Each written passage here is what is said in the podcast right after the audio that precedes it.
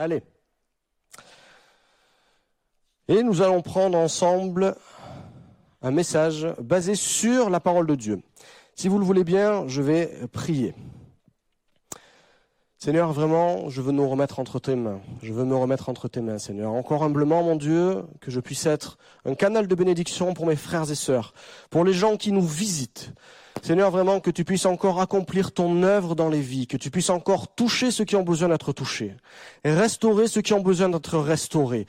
Seigneur, encore, tu es le divin maître et l'architecte de nos vies, et c'est pour ça que je te remets ces moments, mon Dieu. Seigneur, encore, fais ton œuvre et bénis-nous. Amen. Alors, la semaine dernière, pour les gens qui étaient là, nous avons eu un pasteur de passage qui était président de l'action missionnaire et qui a prêché sur la mission et qui a pris pour passage la euh, dame samaritaine dans Jean, la femme samaritaine. J'ai été un petit peu perturbé parce que c'était le message que je comptais vous apporter. Et ce sera le message que je vais vous apporter. Bien évidemment, ce ne sera pas le même message. Il y a peut-être des choses qui vont être de la redite pour vous, mais ne vous inquiétez pas. Espérons que le Seigneur vous bénisse. Il y a deux choses qui m'ont marqué ces derniers temps. Et la première, c'est euh, aujourd'hui, c'est euh, l'anniversaire de la disparition d'un de mes grands-pères qui aimait le Seigneur. Et je me suis rappelé cette vie qu'il avait. Tous les jours, son objectif était d'aller évangéliser les gens. Et tous les jours, il se mettait à un arrêt de bus sans jamais ne prendre le bus, simplement pour attendre des gens, et il discutait avec tous les gens qui venaient, des jeunes, des moins jeunes, des vieux, des moins vieux, n'importe quelle position sociale, et il s'attelait à la tâche parce que le Seigneur l'avait mis sur son cœur. Et j'ai été marqué par sa détermination et par sa détermination à ne jamais lâcher ce mode de fonctionnement jusqu'à la fin de sa vie. Une autre chose qui m'a marqué récemment, c'est le pasteur Mathieu qui m'a posé la question, quand il est arrivé, Sylvain, quelle est ta, vision pour l'Église pour cette année 2023 Qu'est-ce que tu as sur ton cœur qui brûle? Et la première chose qui m'est venue, c'est de dire que des âmes soient touchées, que des âmes soient libérées et que des gens puissent rencontrer qui est ce Jésus que moi-même je connais. Et ces deux choses ont marqué cette dernière semaine, et, d'ailleurs ces deux dernières semaines, et en préparant ce message, j'ai été touché par la parole de Dieu, et c'est ce que je vais partager avec vous aujourd'hui. Un message qui se veut simple, qui se veut rempli d'amour, et qui se veut comme Jésus est. Première chose, je tiens à vous dire que la vie est trop courte, et que pour la réussir, il faut être heureux. Mais pas à n'importe quel prix. C'est une chose importante. Également, je, souhaiterais échanger avec vous sur quelque chose qui, est très actuel, qui est le fait de casser les codes. Je ne sais pas si ça vous parle. Pour les gens qui aimaient bien vous habiller, aujourd'hui, casser les codes, être le roi de la sape, c'est quelque chose d'important. C'est quelque chose qui fait envie, c'est quelque chose, regarde comment je suis habillé, j'ai mis ça qui est dépareillé avec ça, c'est vintage, c'est super, c'est nouveau. Et on casse les codes de, de l'habillement. On casse également les codes du langage, je parle comme je veux, comme ça vient, j'écris comme je le souhaite, et il n'y a pas de souci, bien évidemment. Et on a tendance à faire le buzz avec ces choses-là. Des influenceurs se sont mis sur ce sujet-là, et vous allez trouver comment gagner de l'argent avec moins de 1000 euros. Comment investir sans risque. Comment refaire votre maison. Comment bien élever vos enfants. Et tous ces gens-là proposent des solutions, et veulent casser les codes, montrer leur singularité, voici ce que je sais faire. Et nous, on se représente ces gens-là, qui est-ce qu'ils sont, quel métier ils ont, quelle vie ils ont eu, d'où est-ce qu'ils sont originaires, peut-être qu'ils ont les mêmes origines que les miennes, et je suis intéressé à regarder ce qu'ils font. Et j'aimerais vous parler de quelqu'un qui était précurseur en la matière, et cette personne s'appelle Jésus. Jésus aimait bien surprendre. Alors je ne vais pas dire que Jésus aime casser les codes, ça pourrait faire péjoratif, mais Jésus aime surprendre. Et au travers du passage que nous allons voir, nous allons voir que Jésus surprenait les gens avec qui il était. J'ai oublié de vous dire, excusez-moi, j'ai un petit problème de voix. Euh, je ne souhaite pas copier Christian, rassurez-vous.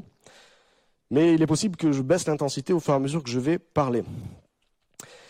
Je souhaiterais prendre avec vous un passage qui est dans Jean 4, du verset 4 au verset 26. Tenez bon.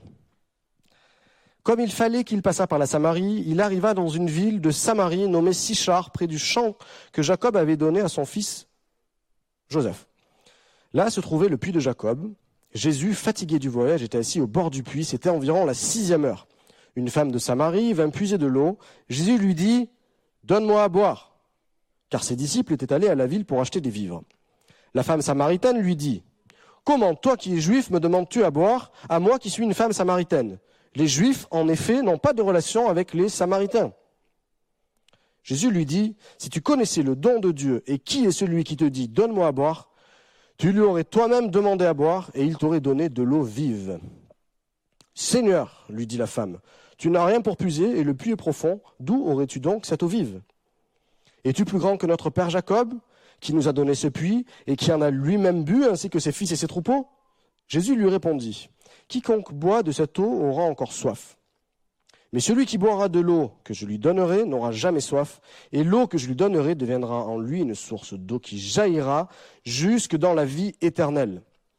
La femme lui dit, Seigneur, donne-moi cette eau, afin que je n'ai plus soif, et que je ne vienne plus puiser ici. Va, lui dit Jésus, appelle ton mari, et viens ici. La femme répondit, Je n'ai point de mari. Jésus lui dit, Tu as raison de dire, Je n'ai point de mari car tu as eu cinq maris, et celui avec qui tu es maintenant n'est pas ton mari. En cela, tu dis vrai. Seigneur, lui dit la femme, je vois que tu es prophète. Nos pères ont adoré sur cette montagne, et vous dites, vous, que le lieu où il faut adorer est à Jérusalem.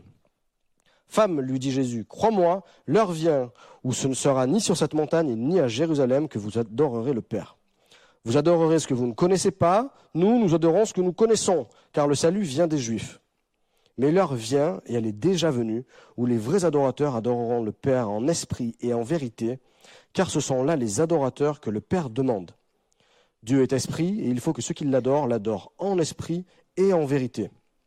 La femme lui dit, Je sais que le Messie doit venir, celui qu'on appelle Christ. Quand il sera venu, il nous annoncera toutes choses. Jésus lui dit, Je le suis, moi qui te parle. Alors la femme, ayant laissé sa cruche, s'en alla dans la ville et dit aux gens, venez voir un homme qui m'a dit, tout ce que j'ai fait ne serait-ce point le Christ. Et là, on a vu que Jésus nous surprend. Et nous allons voir qu'il nous surprend à plusieurs points. Et peut-être que ce matin, tu viens, c'est peut-être une des premières fois où tu viens, ou peut-être que ça fait déjà un nombre de fois certaines que tu viens, et tu te poses des questions sur la symbolique que nous pouvons trouver dans la Bible.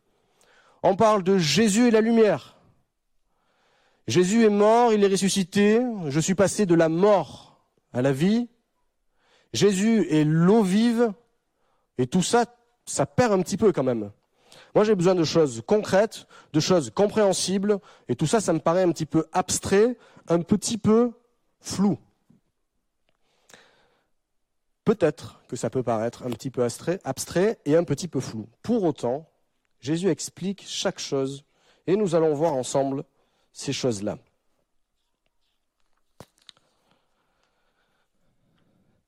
Nous avons ici le premier passage qui nous dit, le verset 4, comme il fallait qu'il passât par la Samarie. Qu'est-ce que cela peut bien nous dire? Il fallait qu'il passât par la Samarie. Cela symbolise le fait que Jésus avait une mission de la part de Dieu qu'il devait aller accomplir. Jésus devait venir en Samarie parce que Dieu l'y avait envoyé pour accomplir une mission particulière pour une personne et pour un peuple. Si on regarde la carte de la Samarie et à cette époque-là d'Israël, mon laser marche en tout cas, on peut voir que Jésus et les disciples étaient juste ici en train de baptiser des gens. Pour aller en Galilée, il y a une route par la Pérée, la Décapole, et il suffisait de remonter par là, c'était la route la plus courte à ce moment-là. De plus, subtilité, tu peux laisser la carte s'il te plaît Dominique.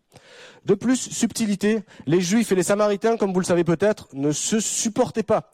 Et pour un Juif, passer en territoire samaritain, c'était pire que tout. on devenait impur, on ne mettait pas même un pied sur le sol. Et donc, quoi qu'il se passe, les Juifs, même s'ils partaient de Jérusalem pour aller en Galilée, ne traversaient pas la Samarie, ils préféraient contourner pour remonter là-haut. Et déjà, on peut voir dans le contexte de l'époque, Jésus fait quelque chose de fou. Il choisit lui-même de faire un détour pour aller accomplir la volonté de Dieu. Il choisit de faire un détour par rapport à la route classique et il choisit d'aller en territoire qui est considéré comme les Juifs, comme un territoire impur. Il vient accomplir la volonté de Dieu. Pourquoi? Parce que Jésus aime son Père. Et au travers de l'amour de son Père, il nous aime aussi. Et comme Jésus a fait ce contournement pour aller rencontrer une personne qui était dans le besoin, eh bien, le premier point, c'est que Jésus est prêt à contourner tous les obstacles pour venir te rencontrer dans ta vie ce matin. Jésus n'a peur de rien du tout. Pour Jésus, les codes qui n'ont pas de sens ou qui n'ont pas de valeur, il en fait fi. Jésus part donc en Samarie et il y arrive. Et il arrive près d'un puits, le puits de Jacob. Ce puits, c'est là où est la vie. À cet endroit-ci, si vous voulez boire, il faut aller chercher de l'eau. Si vous n'avez pas d'eau, vous n'avez pas de vie. C'est donc un lieu où la communauté se retrouve. C'est donc un lieu où chaque personne vient puiser de l'eau pour lui, pour sa famille, pour sa vie, pour son bétail. C'est le puits de la rencontre. Et quand on regarde l'histoire des patriarches, on peut voir que c'est les lieux également de l'alliance. Isaac, Abraham, Jacob ont creusé des puits ont scellé des alliances, sont allés à la rencontre d'autres peuples, et Dieu s'est présenté à eux à côté de ces puits. Et ces puits symbolisent donc la vie. Et cette femme samaritaine vient donc à ce puits parce qu'elle a besoin de vivre simplement, comme vous et moi. Elle va chercher de l'eau pour boire. Et elle ne s'attend pas à rencontrer quelqu'un. Surtout qu'il est 6 heures, il est la sixième heure, et la sixième heure représente midi. Le soleil tape fort, Qu'est-ce que tu viens faire, madame, à 6 heures, chercher de l'eau? Jésus est également là. Et Jésus enclenche la discussion. Et il lui dit, donne-moi à boire, j'ai soif.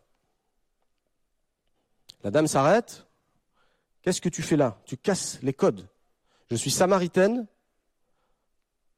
Tu es juif. Qu'est-ce que tu fais? Ça se fait pas, ça.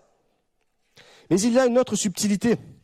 On a retrouvé des, textes datant de moins 150 avant Jésus-Christ qui traduisent un petit peu comment les femmes étaient considérées par les hommes pieux de l'époque. Et écoutez ce que ça dit.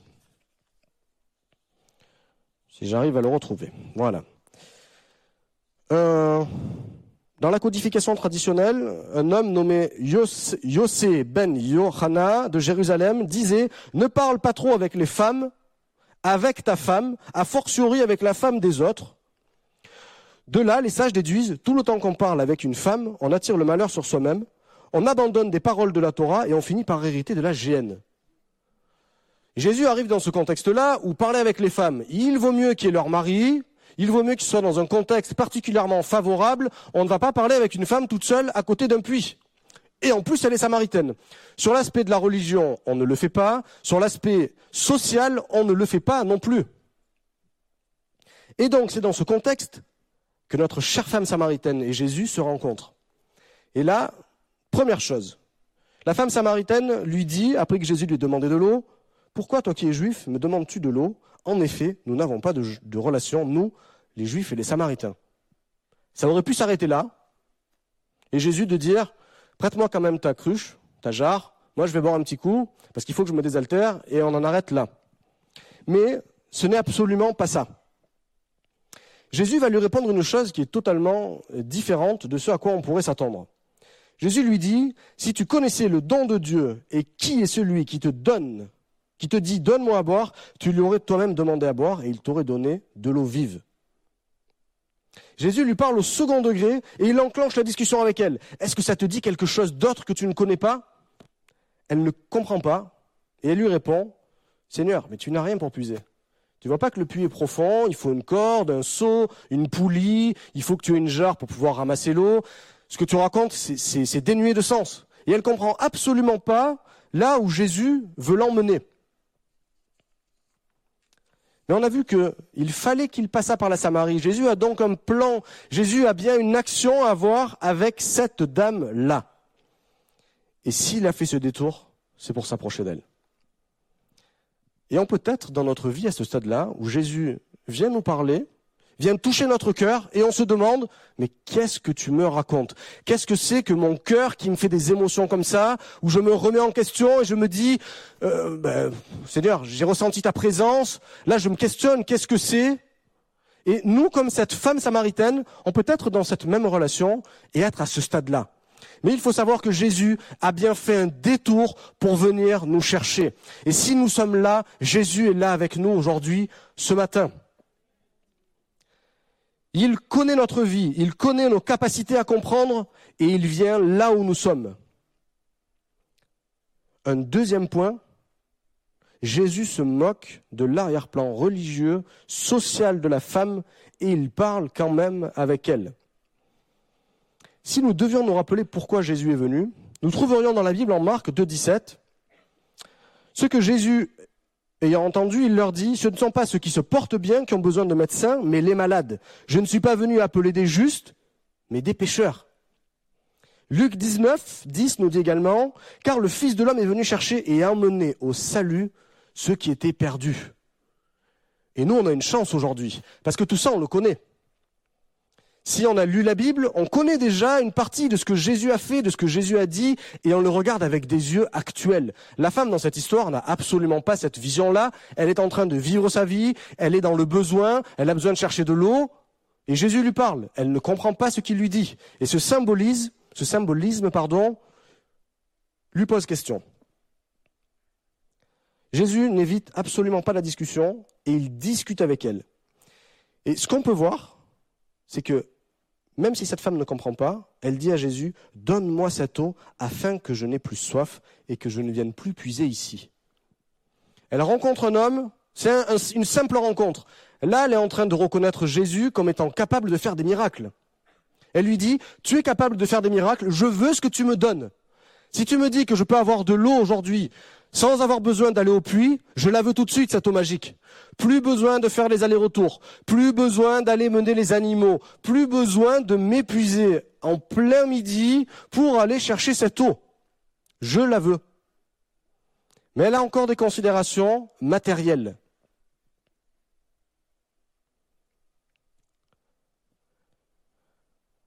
Ces considérations matérielles vont mener Jésus à une nouvelle réflexion. Et Jésus va lui dire, appelle ton mari et viens ici. Je ah, je comprends pas, je, viens de te parler de l'eau, donne-moi là. Mais oui, elle a découvert que Jésus pouvait faire des miracles. Jésus s'engage donc dans une nouvelle étape avec elle. Et il veut se révéler plus en profondeur avec elle et il vient la toucher sur le point sensible. Où est ton mari? Ben, Il n'est pas là. Elle est touchée et elle répond à Jésus, je n'ai point de mari. Jésus lui dit, tu as raison de dire, je n'ai point de mari, car tu as eu cinq maris, et celui que tu as maintenant n'est pas ton mari, et en cela tu dis vrai. Et on a tendance à croire que cela signifie que cette femme est une femme adultère, une femme qui vit dans le péché, qu'elle fait le mal, et qu'elle est touchée par ce que va lui dire Jésus. Alors oui, elle est touchée par ce que va lui dire Jésus. Mais on pourrait raconter une autre histoire. Jésus ne vient pas l'attaquer sur le fait qu'elle a eu cinq maris. Pour autant, dans la suite du texte, Jésus vient l'attaquer sur sa façon d'adorer Dieu. Et il ne passe pas par quatre chemins. Ce que tu fais est faux. Ça veut dire que Jésus se serait dit, bon, au point où on en est, tu as eu cinq maris, tu es dans le péché, c'est pas grave, on va aller plus loin. Eh bien, peut-être que la vérité est ailleurs. Peut-être que cette femme n'a pas pu avoir d'enfant et que ses maris successifs l'ont quitté. Tu ne peux pas avoir d'enfant, tu es une moins que rien, retourne chez tes parents. Peut-être que ses maris ont décidé que par, comme ils ne la supportaient plus, ils s'en séparaient, peut-être. Peut-être que cette femme avait du caractère. Et son mari n'en voulait pas. Rentre chez tes parents, je divorce. Peut-être que ses maris sont morts. Mais cette femme a soif. Elle a soif de quelque chose d'autre. Et elle est obligée d'être sous la coupe de quelqu'un. Pour avoir la sécurité, pour pouvoir manger, elle est obligée de s'associer à un homme avec qui elle va vivre sans être mariée. Et cet homme lui apportera peut-être la nourriture, la sécurité, un toit, ce que toute seule elle ne peut pas avoir. Et là, on se rend compte que Jésus vient peut-être s'adresser à une femme qui a tout perdu, qui est au bord du gouffre, qui est au bout de sa vie. Qu'est-ce que je vais faire aujourd'hui? Je viens au puits, c'est la seule chose que j'ai, c'est venir chercher de l'eau.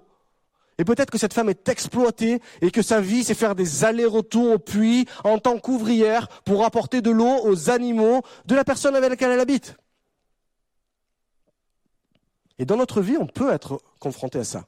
Une vie détruite. Une vie difficile. Où on a enfoui les choses et on va à la source, on vient peut-être à l'église une fois par dimanche, et c'est notre puits. C'est là où on vient puiser cette eau, on la remonte, on boit, ça fait du bien, et quand on repart à la maison, je suis réassoiffé à nouveau. Mais il fallait que Jésus passât par la Samarie. Il fallait que Jésus vienne aujourd'hui te rencontrer dans ta vie. Cette situation n'est pas une situation tenable. Ce que souhaite Jésus plus que tout, c'est votre bonheur. Et il vous aime, et il nous aime. Et c'est ça qu'il souhaite nous montrer au travers de ce, message, de cette parole, de cette, de cette histoire que nous voyons là. Il lui offre une eau, et cette eau qu'il lui offre, elle ne, elle désaltère à jamais. Elle jaillit en source de vie, et elle jaillit en vie éternelle. Mais elle n'a toujours pas compris. Comment reconnaît-elle Jésus? Elle le reconnaît en tant que prophète. Elle l'a simplement rencontré, elle a échangé avec lui, ils sont allés sur le même point où ils ont quelque chose en commun, ils sont issus de Jacob. Et d'ailleurs, elle emploiera le nous. Elle passe d'une relation distante à nous, les descendants de Jacob. Elle dit donc, Jésus, toi et moi, on est quand même à égalité. On adore le même Dieu. Jésus la pousse à aller plus loin. Où est ton mari? Il lui dévoile sa vie, il lui dévoile ce qui est compliqué dans sa vie. Il lui dévoile ses difficultés. Et là, cette femme est touchée. Ah, tu es un prophète. Que dois-je faire maintenant? Et là, c'est quelque chose de divin. Et donc, cette femme passe sur le divin. Elle vient poser des questions à Jésus. Jésus, comment est-ce que je dois adorer alors? Maintenant que je sais que tu es un prophète, Maintenant que je sais que tu es venu toucher ma vie, que tu m'as fait cheminer dans ce discours jusque-là, est-ce que tu pourrais me dire, est-ce que je dois plutôt louer sur le mont Garizim, le mont que les Samaritains considèrent comme là où il y a la présence de Dieu, ou est-ce que je dois aller à Jérusalem, adorer au temple? J'ai besoin que tu m'aides.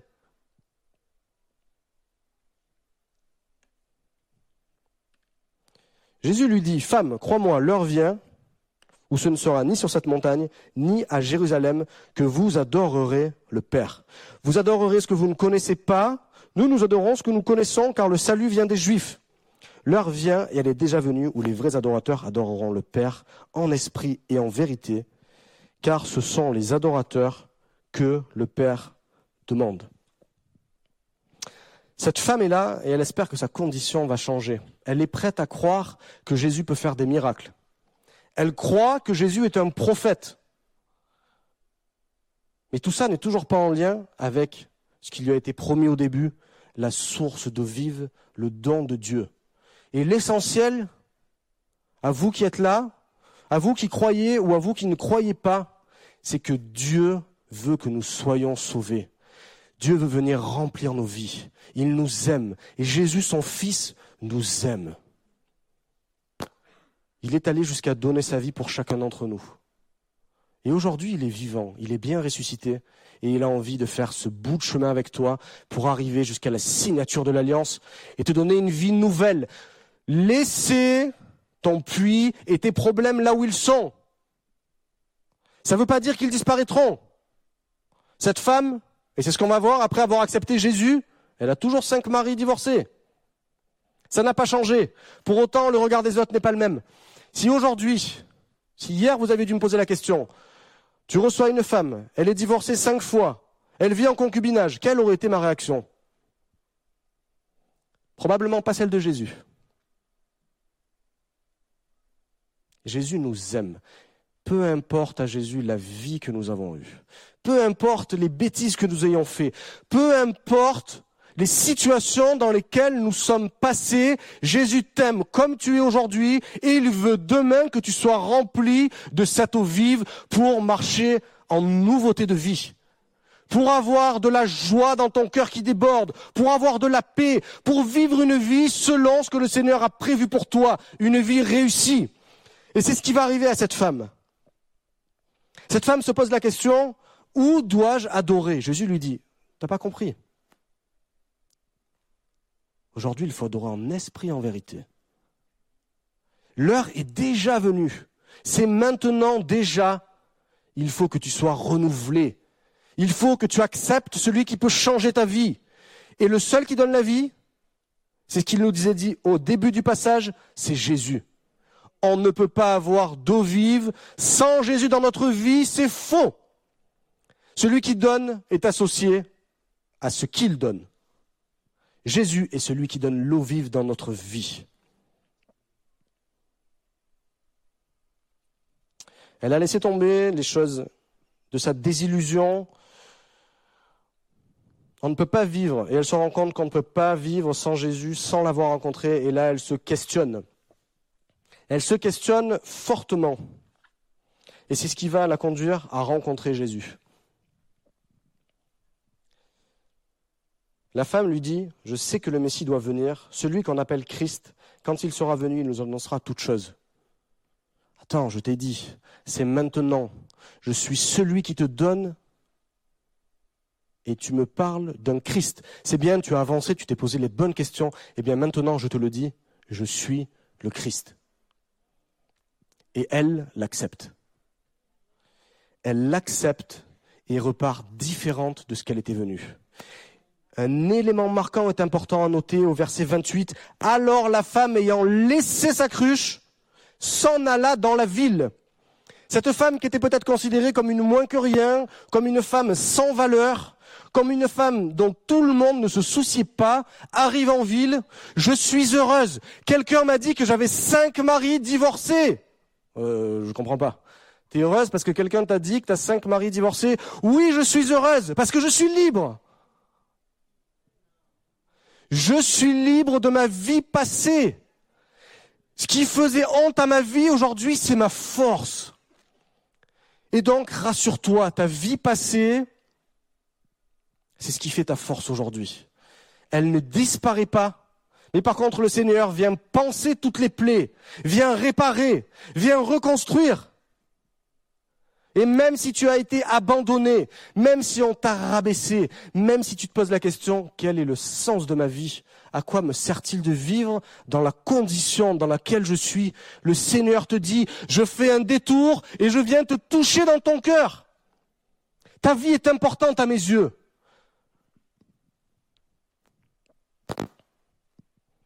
Une promesse nous avait été faite en Ézéchiel 36, verset 26. Je vous donnerai un cœur nouveau, je mettrai en vous un esprit nouveau, j'enlèverai votre cœur insensible comme une pierre et je le remplacerai par un cœur réceptif. Il y a bien une différence entre les Samaritains et les Juifs, mais Jésus ne s'arrête pas à la différence.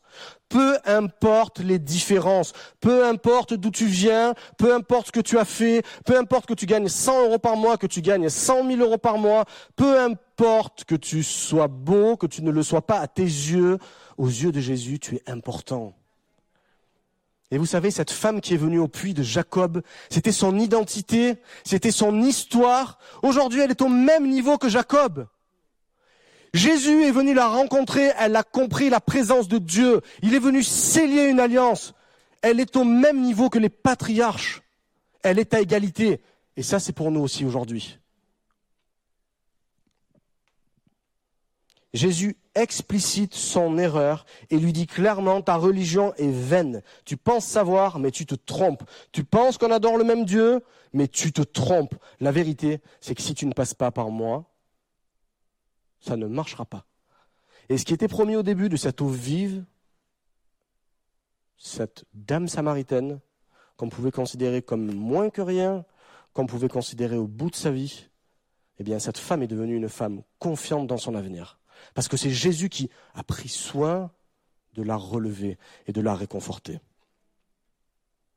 Elle quitte le terrain du nous et elle va vivre ce que Jésus a fait pour elle. Son identité aujourd'hui, elle est en Jésus-Christ. Elle n'a pas tout compris au, début, mais par contre, elle avait la volonté d'avancer et de comprendre de plus en plus. Alors si aujourd'hui tu es à n'importe quel stade de la découverte de qui est Christ, je t'encourage à aller de l'avant. Je t'encourage à continuer à te poser des questions. Je t'encourage à te dire, moi aussi, j'ai envie, comme cette femme samaritaine, d'avoir une vie changée. Oui, la vie vaut le coup d'être vécue.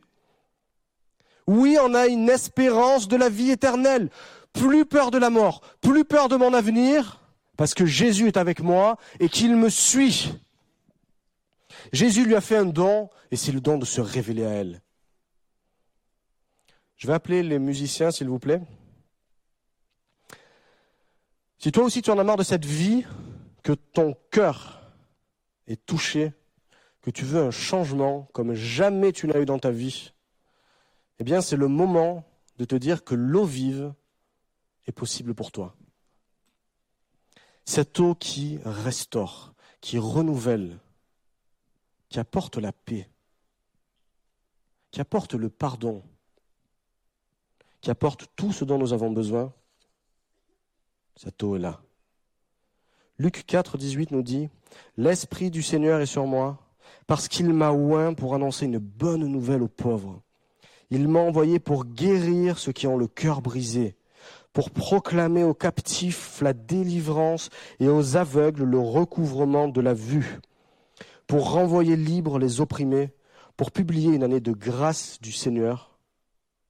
Alors il commença à leur dire, Aujourd'hui, cette parole de l'Écriture que vous venez d'entendre est accomplie. Jésus a fait un détour, il est venu, et aujourd'hui il fait un détour où que tu sois pour venir te chercher. Jésus t'aime et Jésus veut ta vie. Jésus a cassé les codes, il nous a surpris, il était là où nous ne l'attendions pas. Il a initié la conversation. Il s'est moqué de l'arrière-plan de la femme. Tout ce qui l'intéressait, c'était la vie éternelle de cette femme. Alors si vous le voulez bien, nous allons nous lever ensemble et prendre un chant.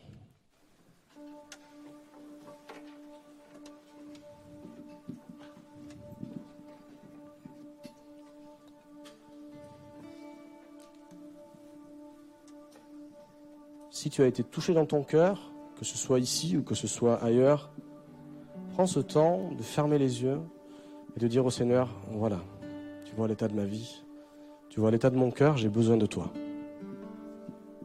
Ma vie ne me convient plus.